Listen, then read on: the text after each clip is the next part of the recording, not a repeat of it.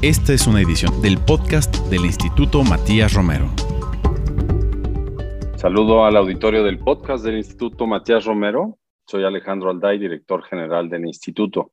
En nuestro capítulo semanal vamos a dedicar este podcast a hablar sobre los primeros meses de la administración Biden en los Estados Unidos, por una parte, y vamos a cubrir también en, en algún segmento la relación de México con Estados Unidos a partir de esta administración. Pues como hemos todos leído o visto, el mandato del presidente Biden inició en medio de algunas crisis, como la sanitaria, que a su vez arrastró la económica y la social, y algunos retos también importantes en materia del posicionamiento de Estados Unidos en el mundo. Algunos de estos asuntos claramente han avanzado, como la vacunación masiva, el regreso de Estados Unidos a algunos espacios multilaterales, el apoyo interno a la economía a través de su pequeña y mediana empresa y el cambio en algunas políticas sociales. Sin embargo, un par de retos importantes siguen siendo el llamado a la unidad de la sociedad estadounidense y la gestión de un fenómeno como el fenómeno migratorio. El presidente Biden ha devuelto a la presidencia de su país, sin lugar a dudas, este aspecto institucional siempre ha tenido. Hoy las relaciones se llevan a cabo de manera transversal a través de un gabinete con interlocutores en todo el mundo a través de especialistas, de responsables de agendas, a diferencia de la vocería única que en su momento tuvo el presidente Donald Trump. Los retos para Estados Unidos sabemos que son domésticos en algunas materias muy importantes, pero también pasan por la recuperación de su credibilidad como un actor internacional confiable en el escenario internacional. Y precisamente para conversar sobre estos temas tenemos hoy como invitadas y nos da mucho gusto a Mariana Rafael Velasco y a Raquel López Portillo, quienes son, además de expertas, integrantes del programa de jóvenes del COMEXI. Bienvenidas Mariana y bienvenida Raquel. Gracias por estar con nosotros. Muchas gracias, Alejandro, a ti y al instituto por la invitación. Muchísimas gracias por la invitación, Alejandro. Un gusto estar conversando contigo. Bueno, encantados de colaborar con Comexi, como siempre, a través de este programa. Vamos a comenzar con algunos de los logros que se perciben como parte de la administración del presidente Biden. Uno, la campaña de vacunación, que sí ha sido impresionante desde el punto de vista de pues, poder proporcionar a su población eh, vacunas en un tiempo muy rápido una vez que se tuvieron. Pero por otra parte hay una crítica también sobre parte de la solidaridad que se cuestiona de Estados Unidos a nivel internacional. Otro tema importante es la economía estadounidense que está mostrando signos de una recuperación rápida. También se han anunciado medidas en materia de derechos laborales yo les quisiera preguntar qué factores han contribuido desde su punto de vista a la eficiencia de la campaña de vacunación estadounidense a partir de la llegada de la administración Biden. Raquel. Sí, pues creo que, que el, el, factor que ha sido el más determinante es el mensaje consistente y basado en ciencia que ha tenido el presidente Joe Biden desde el inicio de su administración y que también eh, pues ha tenido como cierta coordinación, eh, sobre todo en términos de una estrategia efectiva de comunicación, también con los servicios médicos. Eh, un dato muy interesante, por ejemplo, es que la Asociación Americana de Hospitales preparó una estrategia orientada al tema de vacunación desde diciembre del 2020, desde antes de que empezara la vacunación, y que estuviera sobre todo orientada a datos, a medidas educativas, a transparencia y sobre todo a poder construir confianza. A mi parecer, creo que ese ha sido como el factor más determinante. Y por otro lado, pues otro tipo de colaboración eh, a través de incentivos, ¿no? Por parte de tiendas, de restaurantes, del sector privado, y que si hay que decirlo, no ha sido 100% efectivo. Aún al día de hoy, uno de cada cuatro estadounidenses no quieren ponerse la vacuna y creo que la administración está a tiempo pues de poder hacer un reajuste y poder orientarla a los beneficios clínicos y sociales que tiene la vacuna. ¿Algún comentario, Mariana, sobre esto?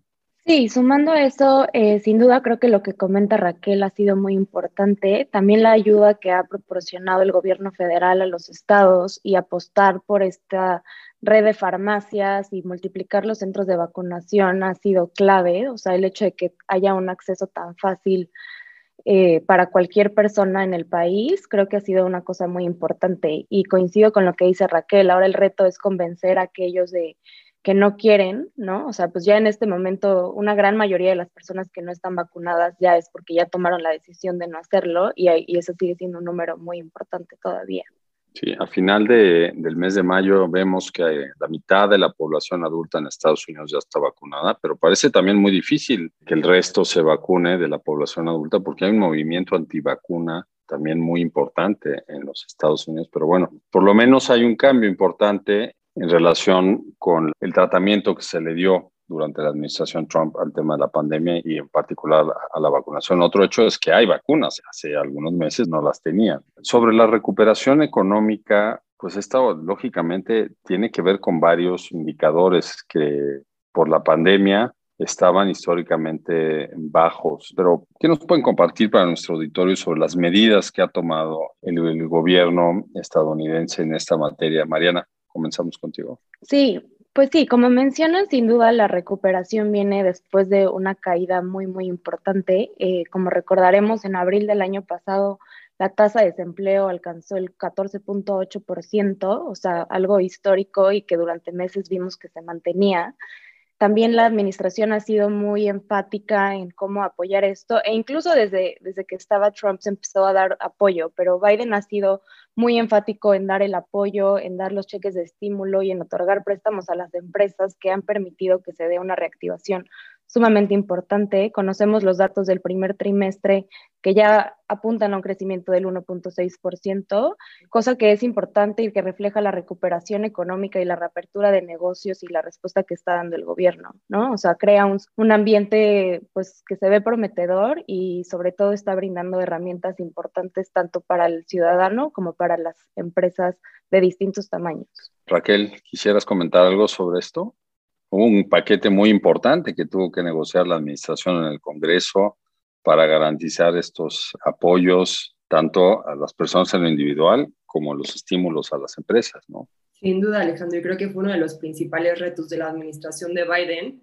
Creo que sí cabe destacar que la economía ya en sí sí llevaba una tendencia de recuperación después de la contracción inicial de la pandemia y que de hecho puede rastrearse también a los últimos meses de la administración de Trump pero que pues con el, inicio de estos primeros meses sí pues continuó beneficiándose también del retiro de ciertas restricciones, del avance de la vacunación, de la disminución de contagios, pero sí coincido que los estímulos propiciados por el presidente Biden fueron fundamentales y se ve también no solo en términos eh, del crecimiento económico per se, sino también en las cifras de empleo, de producción, de manufactura, de confianza en el consumidor, que también han ido en aumento y que cabe destacar, eh, ya yéndonos un poco más a temas de política exterior, que no beneficia únicamente a Estados Unidos, sino que impacta en la recuperación económica mundial. La OCDE estima que pues este programa de estímulos económicos de Biden también sumará alrededor de un punto porcentual al crecimiento económico mundial y, y obviamente eso es pues un punto clave. Claro, y clave para México también, principal socio comercial es Estados Unidos. Entonces, eh, si, si, la economía de, de, Estados Unidos va bien, a México pues tiene mejores condiciones de que le vaya bien también. Eso es innegable por la vinculación en materia comercial. Sobre políticas sociales hablamos algo en la introducción. ¿Cómo lo analizan ustedes la instrumentación de algunas políticas sociales? Porque sí hubo un efecto importantísimo en salud, en educación, en empleos durante la pandemia. ¿Qué está pasando en este momento en Estados Unidos a partir de la llegada de Biden en esta materia? Gracias. Bueno, creo que justamente Biden toma un país sumamente polarizado, donde el tema social, la importancia es enorme. En ese sentido, el reto de cómo enfrentarlo y de qué políticas implementar, pues se vuelven una de las partes, obviamente, después de la pandemia, más importantes para su administración. El hecho de que es un país bien polarizado, pero también con diferentes objetivos, con diferentes preocupaciones, ha sido, ha sido todo un reto. Entonces, creo que la intención está y la intención de reconocer está, pero al mismo tiempo se enfrenta a que pues, la mitad de la población no cree tal vez de la misma manera en cuáles son esos retos sociales o los ven de manera distinta. Y por eso también el tema de la negociación en el Congreso y la negociación con el Partido Republicano será clave para que pueda instrumentar alguna de las políticas que él ha puesto sobre la mesa. Obviamente el tema migratorio, si lo tocamos más adelante, pues se ha vuelto una crisis interna muy, muy importante a la que se tiene que enfrentar, pero pues no va a ser fácil lograr los consensos necesarios para hacerlo. Gracias. Raquel, tú querías complementar este rubro. Sí, coincido que, que llega en un momento fundamental en donde toda la política social era muy necesaria, especialmente en, el proceso de la pandemia, y que eh, personalmente creo que sí puede ser el cambio estructural más importante que pueda hacer Joe Biden en su administración, porque ya es un cambio que permea en toda la forma en la que se concibe la seguridad social en Estados Unidos, en especial con estas nuevas iniciativas de American Jobs, del Family Plan, que pueden hacer cambios que no se habían visto en décadas. Eh, creo que sin duda el Congreso va a ser eh, un tema fundamental. Veo también como obstáculo poder hacer estas medidas permanentes, ya que hasta el momento muchas de ellas han pasado a través de órdenes ejecutivas. Y también eh, cómo lo, negocia el, Partido Demócrata pensando en las votaciones intermedias, pensando en esta polarización que hay en Estados Unidos y que muchos votantes mucho más conservadores o, tendientes al, al Partido Republicano pueden ver estas medidas como un gasto pues desmesurado y que no va eh, de acuerdo a su punto de vista.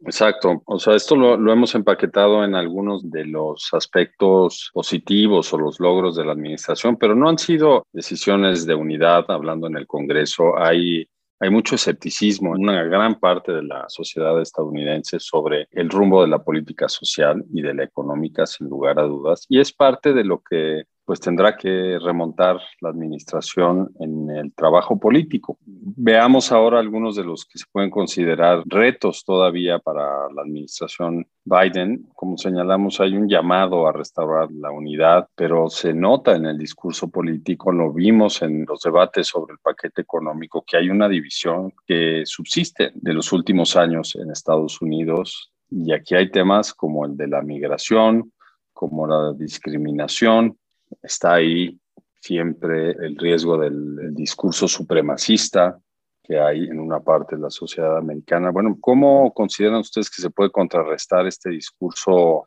divisivo que fue el que caracterizó los años de la administración Trump? ¿Qué puede hacer esta nueva administración en los Estados Unidos? Raquel, ¿qué opinas? Pues creo que, que es la pregunta del millón y, y el principal reto que, que, va a enfrentar ahorita la administración y en general pues el clima social que hay en Estados Unidos.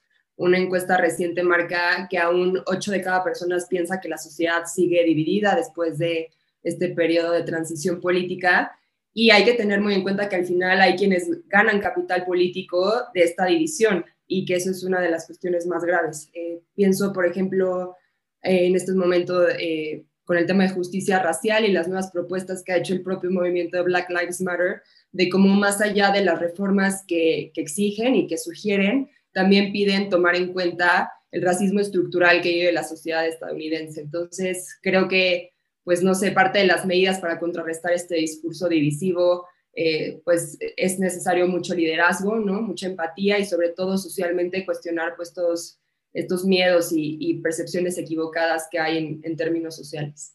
Mucho trabajo entre comunidades y mucho trabajo con las comunidades, ¿no? Porque eh, está la comunidad afroamericana, la comunidad de origen eh, latino, la comunidad asiática, la musulmana, todas fueron perfectamente empaquetadas durante la administración Trump con un ánimo pues de mantenerlas ahí separadas de la unión que representaba o que representa la vida como se entiende en Estados Unidos a partir de, las grandes corrientes migratorias desde hace 200 años. Mariana, ¿tú qué opinas de esto? ¿El trabajo político cómo puede ayudar a evitar que se marque todavía más esta división en la sociedad? Bueno, yo creo que también primero hay que pensar que el trabajo político, o sea, se necesita también incluso dentro del propio Partido Demócrata. O sea, el Partido Demócrata en sí mismo está polarizado y se ven muchas divisiones. No cuentan con los mismos acuerdos y con el mismo consenso en muchos temas como lo que, lo que se puede ver en el Partido Republicano. Entonces, antes de pensar en un trabajo bipartidista y en lograr acuerdos para la reforma migratoria o para cualquier otro tema, es un reto importante del propio partido lograr esa, esa unidad en, en, cuanto a diferentes temas, ¿no? Y después, al final, creo que el tema migratorio está siendo, pues, algo que está ardiendo, ¿no? O sea, la situación en la frontera, el incremento en los números, ha sido todo un reto y es un reto que se tiene que atender, claro que en primer lugar por el tema humanitario, pero también porque es un tema que hacia las elecciones del próximo año sería sin duda utilizado por el Partido Republicano como bandera, que siguen estando uh, detrás del liderazgo de Trump y detrás de ese tipo de discurso. Entonces se vuelve indispensable que se genere esa unidad y se genere la conciencia de la importancia de tratarlo, porque si no va a ser usado como bandera y pues puede acabar echando para atrás algunos de los avances que como apuntaba Raquel, pues han sido por órdenes ejecutivas entonces no se mantendrían así de fácil, ¿no? Esto es cierto, es muy importante lo que señalas, la unidad dentro del propio partido, porque cuando Bernie Sanders declina en favor de Biden, pues le pasa toda una agenda de políticas eh, con las que él encabezaba su campaña. Y por otra parte también dentro del Partido Demócrata hay algunos grupos que se identifican con posturas más conservadoras, más de la agenda republicana. Entonces sí hay un trabajo importante que hacer, pero también en, en los estados, en las grandes ciudades, hay que llevar a cabo ese trabajo. No todo depende desde Washington, pero el impulso que pueda dar la administración pues es muy importante porque fue debido al impulso que se dio desde Washington que se acentuaron estas divisiones. Y ahora que mencionan el tema migratorio, se ha anunciado una propuesta de reforma migratoria muy importante que podría abrir el camino a la ciudadanía a muchas personas que viven en Estados Unidos, millones de personas.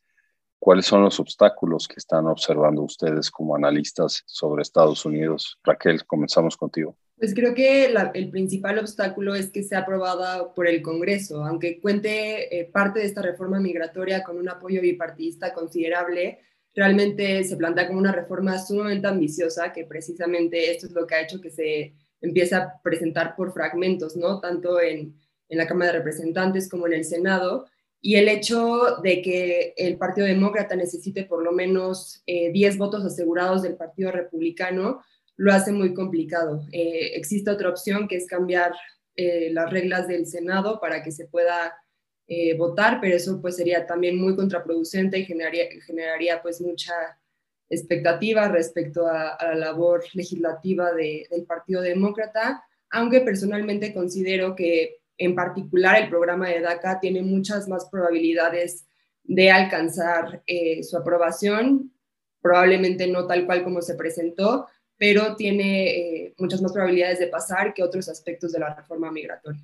Cierto, esto es una buena noticia para México porque los jóvenes que estaban en riesgo bajo el programa DACA que se propuso cancelar, hoy en día ya tienen garantías de que no solo no se va a cancelar, sino pasaría a la siguiente etapa de formalización legal dentro de los Estados Unidos. Mariana, ¿tú qué opinas de este proceso? Raquel nos habla de la necesidad de ir separando por bloques la propuesta para darle viabilidad dentro de la Cámara. ¿Qué opinas tú? Sí, coincido por completo. O sea, sin duda lo que se presentó es sumamente ambicioso y refleja pues las prioridades que tiene el presidente en, este tema, pero sí creo que es muy difícil eh, aprobarlo como, como está. O sea, sumamente ambicioso y justamente lo que comentábamos del Partido Republicano y de las visiones que hay en torno a este tema, sumar el apoyo para algo así, creo que se ve bastante complicado, pero separarlo y dar énfasis en, en algunos aspectos creo que podría ser el camino para que se vayan aprobando partes de,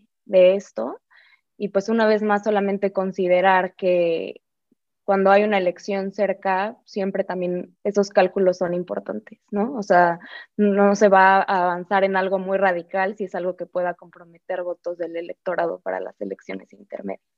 Pero digamos que la, iniciativa tenía que ser así, ¿no? Tenía que ser muy ambiciosa, era parte de, un compromiso de campaña y, me parece que va acompañada del, apoyo de muchos sectores, de organizaciones de sociedad civil, de obviamente de muchas comunidades de migrantes en los Estados Unidos. Habrá un cabildo importante, pero Raquel, ¿por qué no nos compartes un poco más a detalle? Esta fragmentación, digamos, de la iniciativa para que tenga pues, una base de, mayor viabilidad para tener éxito en el mediano plazo. Claro, y de hecho creo es una, un mecanismo que está utilizando la administración de Biden y el Partido Demócrata también en otros temas, eh, como el de justicia racial, por ejemplo, con la reforma policial, para tratar de asegurar los puntos más clave o más importantes eh, que demanda tanto la sociedad eh, como el propio partido y también para empezar, pues ya eh, posterior a las elecciones intermedias, a negociar pues consensos bipartidistas respecto a los otros aspectos mucho más ambiciosos. Creo que ese va a ser el principal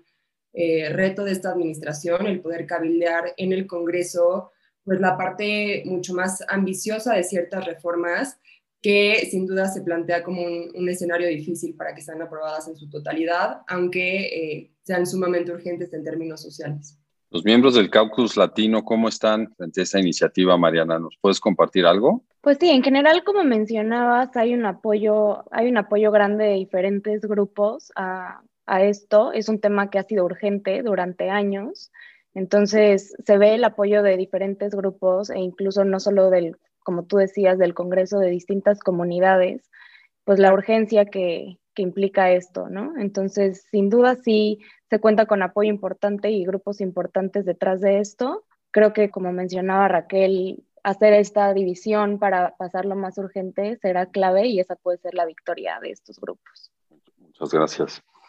A ver, yo quisiera pasar al tema de la política exterior y los espacios en los cuales vuelve a participar Estados Unidos. Se antojaba que por el papel que desempeñó desde el fin de la Segunda Guerra Mundial hasta pues, la primera década del siglo XXI, pues Estados Unidos tendría que mantener cierta presencia y en algunos temas liderazgo, desde luego. La narrativa del gobierno del presidente Biden es claramente de pues de regreso, de reapertura de, de lo que Estados Unidos siempre buscó en el mundo a través de su participación de distintas maneras. Ciertamente durante su campaña el tema de China, así muy en general, eh, dominó gran parte de las discusiones. Sin embargo, ya en el gobierno, la administración se ha concentrado en algunos otros temas, como el retiro de las tropas de Afganistán, el pues, reinicio de conversaciones para retomar un nuevo acuerdo nuclear con Irán,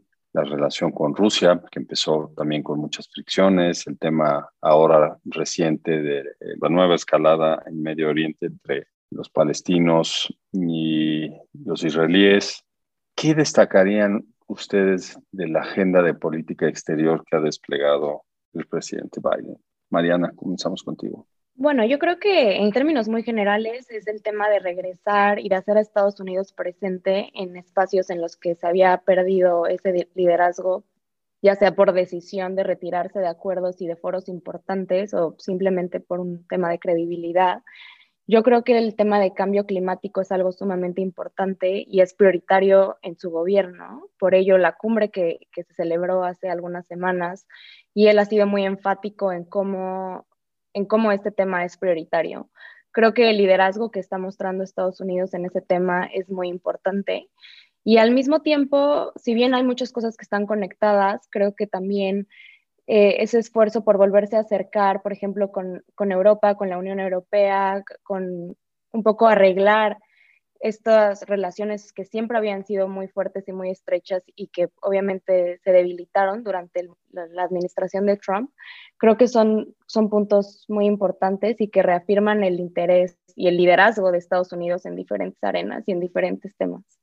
Es decir, retomar las alianzas más importantes de Estados Unidos para temas como seguridad con los miembros de la OTAN, la relación estratégica también con la Unión Europea, y algo en lo multilateral también, pero le pregunto a Raquel, ¿qué tanto es bien recibido así de inmediato el regreso de Estados Unidos a distintos temas en donde en realidad han entrado ya otros actores a ocupar parte de esa escena que Estados Unidos decidió no ocupar? Lo hemos visto en el Medio Oriente, por ejemplo. ¿Cómo lo analizas tú, Raquel? Creo que precisamente es un, tema agridulce, ¿no? Ha habido mucho cuestionamiento de si Estados Unidos, después de la crisis democrática que vivió con esta transición política, realmente puede eh, volver a posicionarse como en este papel de liderazgo que lo caracterizó desde la Segunda Guerra Mundial y que puede verse de distintos ángulos. Coincido plenamente con Mariana, creo que eh, esta idea de volver a atender los puentes diplomáticos, de recaer en su cuerpo diplomático, en fortalecer eh, todas las alianzas transatlánticas, no solo con Europa, sino, por ejemplo, también con Asia-Pacífico, ¿no? que es algo que, que Donald Trump eh, prácticamente hizo a un lado, el tema de cambio climático. Y a mí algo que me parece interesante en términos de, la política exterior de, esta, de esta administración y que coincide plenamente con el trabajo que ha hecho Joe Biden a lo largo de su trayectoria, es ya no pensar en la política exterior y la interior como algo separado, sino unirlas y asegurar también los intereses de los propios estadounidenses, sobre todo en términos de protección laboral y, salarial, ¿no? Creo que, que un dato que puede ser un, poco desalentador, sí considero que no podemos eh, ver todo lo que, lo que trabajará la administración hasta posterior a las elecciones intermedias, porque eh, a mi parecer también la administración de Biden no va a sacrificar cierto capital político en temas de política exterior con temas delicados, sobre todo aquellos que tienen que ver con Medio Oriente.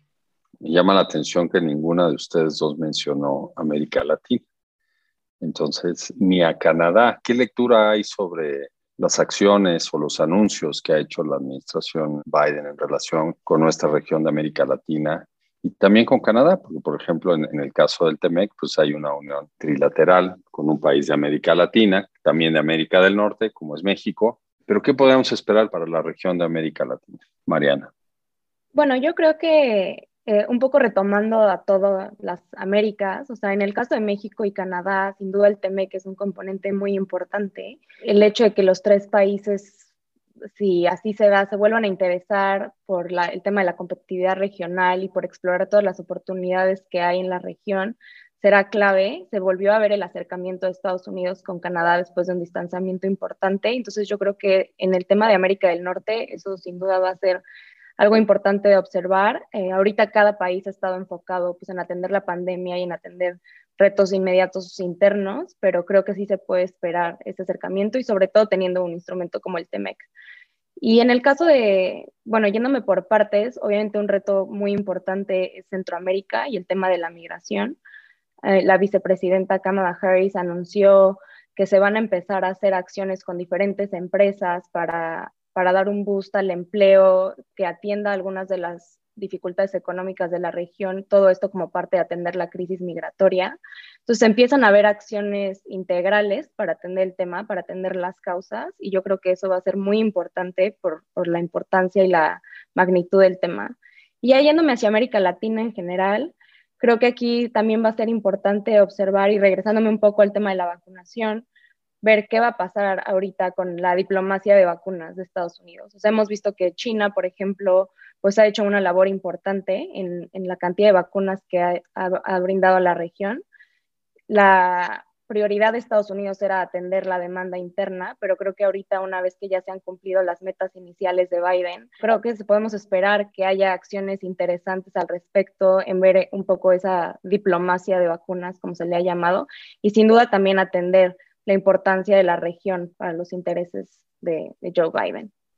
Gracias, Mariana. ¿Cómo lo ves tú, Raquel? Porque Estados Unidos, digamos, eh, bajo administraciones demócratas, siempre ha promovido en el continente americano una serie de valores democráticos, derechos humanos, libre comercio, hasta donde se ha podido. Y hoy América Latina, pues no es una sola, no es que hoy no sea una sola. Yo creo que difícilmente podemos encontrar un momento histórico en la que haya sido una sola América Latina, pero digamos, la América Latina de hoy, ¿cómo puede interactuar la administración Biden con base en esos valores que siempre impulsa hacia el exterior y hacia el interior también las administraciones demócratas? Creo que es precisamente esta heterogeneidad, ¿no? tanto de regímenes como de culturas que, vive actualmente América Latina, uno de los principales retos en términos de política exterior en la región especialmente considerando todas las elecciones que se van a vivir este año, las que restan eh, en Nicaragua, por ejemplo, eh, todo lo que está pasando,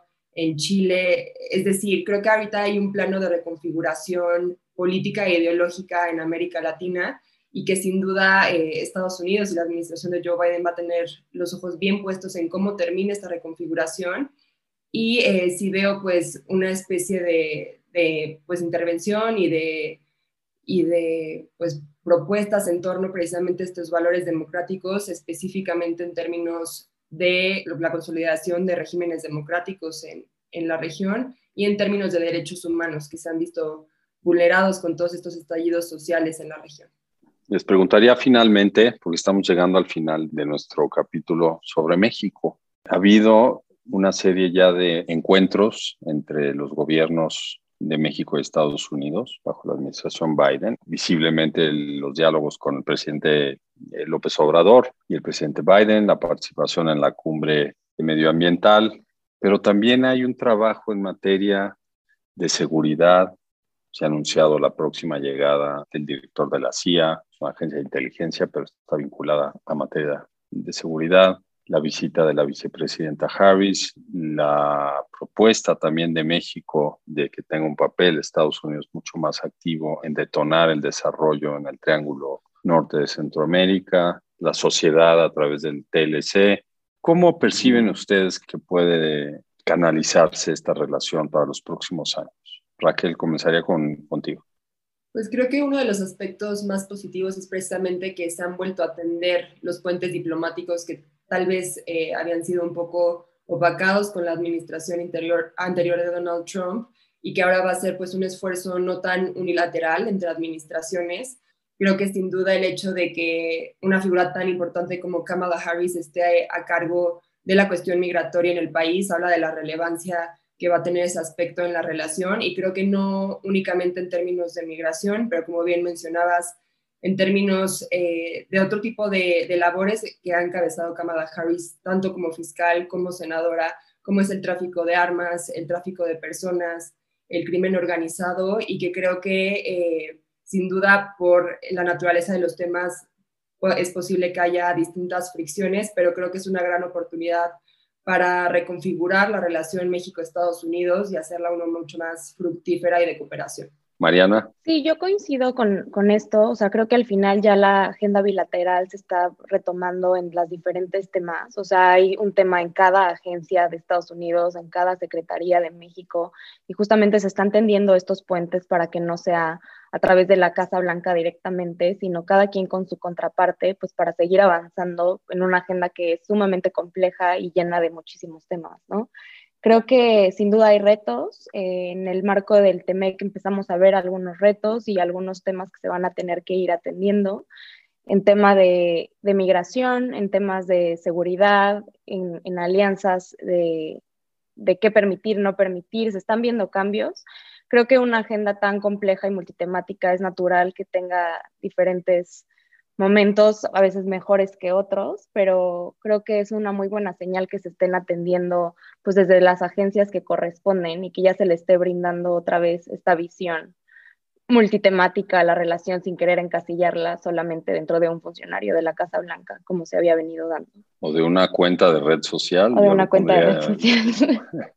Mucho más concreto, pero bueno, sí es muy importante lo que ustedes señalan, retomar un diálogo a nivel gabinetes a nivel gobierno. Es importante también. México ha marcado claramente sus intereses con Estados Unidos en la agenda de combate al tráfico ilícito de armas convencionales, la necesidad de invertir para el desarrollo Centroamérica para generar un efecto también en el tema migratorio, dotar de mayores garantías también a quienes se encuentran en ese proceso de ingreso a los Estados Unidos en pleno respeto de derechos humanos. Esa también es una demanda de México. Entonces, hay un gran espacio para trabajar en el ámbito bilateral, en los múltiples canales abiertos que hay en las, en las agendas de los dos países. Entonces, bueno, coincido con ustedes que es bueno tener este diálogo multiplicado a través de las distintas agencias de ambos países. ¿Algún comentario final por parte tuyo, Mariana? Pues yo creo que es algo en lo que son temas, ha avanzado mucho la administración de Biden en los primeros días, ah, tenía muchos retos, tenía muchas cosas donde la gente y el mundo entero tenía los ojos puestos. Creo que hay que prestar atención, el mundo también está regresando de la crisis y la paralización que nos generó la pandemia y entonces creo que esto también va a permitir pues, que se lleven a cabo diferentes acciones, que podamos ver diferentes temas de cooperación y también que empiecen a emergir otros retos que no sean únicamente en el marco de la pandemia. Pero creo que es interesante y es interesante ver este regreso y este cambio en la óptica de la política exterior y de, y de la política interna también con la administración de Joe Biden y Kamala Harris. Un comentario final por parte tuyo, Raquel. Eh, sí, coincido con Mariana. Creo que, que este momento de crisis global abre las puertas a grandes oportunidades, a, a, un regreso a la importancia del multilateralismo en términos de salud, en términos de recuperación económica, en términos de derechos humanos. Y creo que hasta el momento han sido muchos pros los que se llevan estos primeros días la administración de Joe Biden y que habrá que ver eh, pues cómo, cómo evoluciona, los retos que se enfrenta en, en términos legislativos y que, eh, pues, en particular en la relación con nuestro país, habrá que estar muy pendientes también a cómo, cómo se desarrollan eh, los eventos futuros, en especial posteriormente a las elecciones, y eh, pues aprovechar precisamente esta coyuntura para seguir teniendo estos puentes y, crecer en términos de cooperación en esta materia. Pues muchas gracias. Quiero manifestar nuestro gusto por haber podido platicar con dos expertas. Mariana Rafael Velasco es maestra en política pública por la Universidad de Georgetown, licenciada en Relaciones Internacionales por el ITAM y ha colaborado en el Banco Interamericano de Desarrollo como consultora externa. También tiene experiencia en la Secretaría de Relaciones Exteriores, precisamente en el área de temas políticos para América del Norte. Por su parte, Raquel López Portillo eh, es licenciada en Derechos Humanos y Gestión de la Paz. Fue integrante del Parlamento de Mujeres de la Ciudad de México 2020, consejera ciudadana del INJUVE eh, actualmente en el 2021. Es analista estratégica en eh, una consultora importante en materia de seguridad y geopolítica. Y usted la puede seguir como columnista en El Universal y El Heraldo, así como comentarista en Foro TV. Entonces, pues estamos con dos mujeres muy preparadas sobre el tema eh, sobre el cual han opinado por parte de Comexi dentro de nuestra colaboración con el programa de jóvenes del Comexi. Les quiero agradecer a las dos por su, por su participación. ¿Y qué les parece si repetimos este capítulo al año de la administración de Joe Biden y podemos evaluar un poco más concretamente algunos de los temas que hemos hablado el día de hoy? ¿Qué les parece? Claro que sí. Gracias por la invitación. Muchas gracias, Alejandro. Encantada, encantada de repetir con ustedes. Muchas gracias a Mariana Rafael y Raquel López Portillo. Y agradecemos especialmente a, nuestro auditorio por su atención. Les invitamos a que nos escuchen a través de las plataformas Apple Podcast, Spotify y SoundCloud, así como en la página web y en las redes sociales del Instituto Matías Romero. Agradezco a la producción del programa que estuvo a cargo de Saúl Juárez, Jorge Escamilla y Gilberto Díaz. Me despido de ustedes. Hasta el próximo capítulo de nuestro podcast. Esta fue una edición del podcast del Instituto Matías Romero.